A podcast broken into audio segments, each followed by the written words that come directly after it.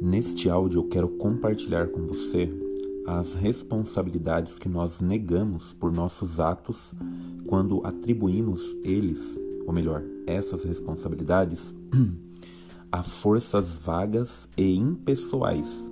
Quando a gente diz, limpei meu quarto porque tive de fazê-lo. Entende? Tive de fazê-lo. Percebe aonde está a responsabilidade? O outro exemplo, a nossa condição, é, o nosso diagnóstico histórico pessoal ou psicológico, quando nós atribuímos a isso, né? Quando a gente fala assim, bebo porque sou alcoólatra. Ou quando atribuímos a ações dos outros. Bati no meu filho porque ele correu para a rua. E também quando atribuímos a ordens de autoridades. Eu menti para o cliente porque o chefe me mandou fazer isso. Percebe como a gente transfere a responsabilidade? Ou também quando atribuímos a pressão do grupo. Comecei a fumar porque todos os meus amigos fumavam. Ou a políticas e regras e regulamentos institucionais. Eu tenho de suspender você por conta dessa infração é a política da, da escola, não tem o que fazer. Ou quando atribuímos a papéis determinados pelo sexo, ou pela idade e mesmo pela posição social. Quando a gente diz, detesto ir trabalhar, mas vou porque sou pai ou mãe de família. E quando atribuímos a impulsos incontroláveis, quando dizemos, fui tomado por um desejo de comer aquele doce e a gente deixa escapar a responsabilidade que nos cabe.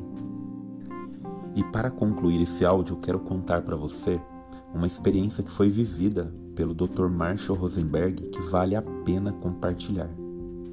Ele conta que certa vez, durante uma discussão entre pais e professores sobre os perigos de uma linguagem que implicasse ausência de escolha, uma mulher disse irada: mas existem algumas coisas que você tem de fazer. Olha só. Gostando ou não. E não vejo nada de errado em dizer aos meus filhos que há coisas que também eles têm de fazer. E aí ele conta que quando ele pediu que ela desse um exemplo de algo né, que ela tinha de fazer, conforme ela dizia, então a resposta dela foi a seguinte: É fácil. Quando eu sair daqui esta noite, tenho de ir para casa e cozinhar. Eu detesto cozinhar. Detesto do fundo da, da minha alma. Mas venho fazendo isso todos os dias há 20 anos. Até quando estava muito doente, porque é uma das coisas que a gente simplesmente precisa fazer. E então o Dr. Marshall Rosenberg ele disse é, a ela, né, que ele, na verdade, ele fala que ele estava é, consternado em ouvir que ela passara tanto tempo de sua vida fazendo algo que ela detestava só porque se achava compelida, é, é, é, levada a fazer e que esperava que ela pudesse encontrar possibilidades melhores aprendendo através dessa linguagem é, uma nova ação, uma nova atitude.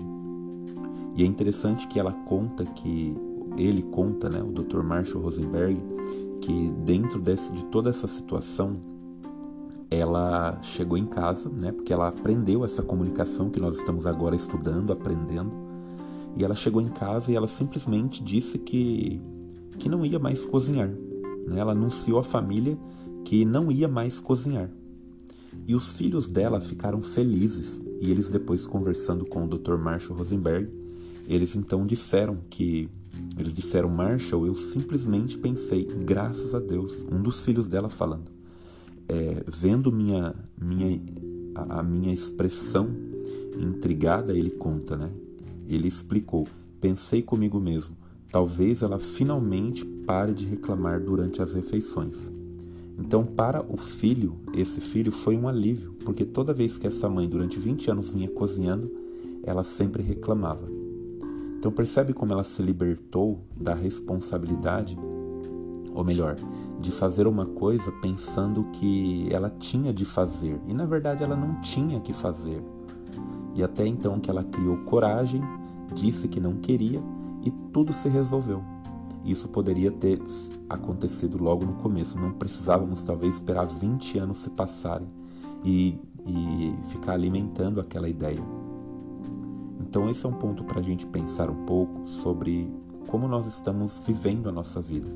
O que você tem feito? Você faz porque você tem de fazer? É isso? Ou você faz porque você gosta, porque você tem prazer? Nos próximos áudios a gente vai falar um pouco melhor sobre esse assunto. Então, é, continue ouvindo, continue acompanhando, leia os conteúdos que estão sendo enviados para você além dos áudios e qualquer dúvida que você tiver pode enviar e a gente vai conversando para a gente poder esclarecendo. Claro que nós vamos também ter a oportunidade de falar um pouco mais sobre isso mais para frente, então as coisas vão clareando aos poucos para nós. Então, no próximo áudio nós continuamos esse assunto. Até mais.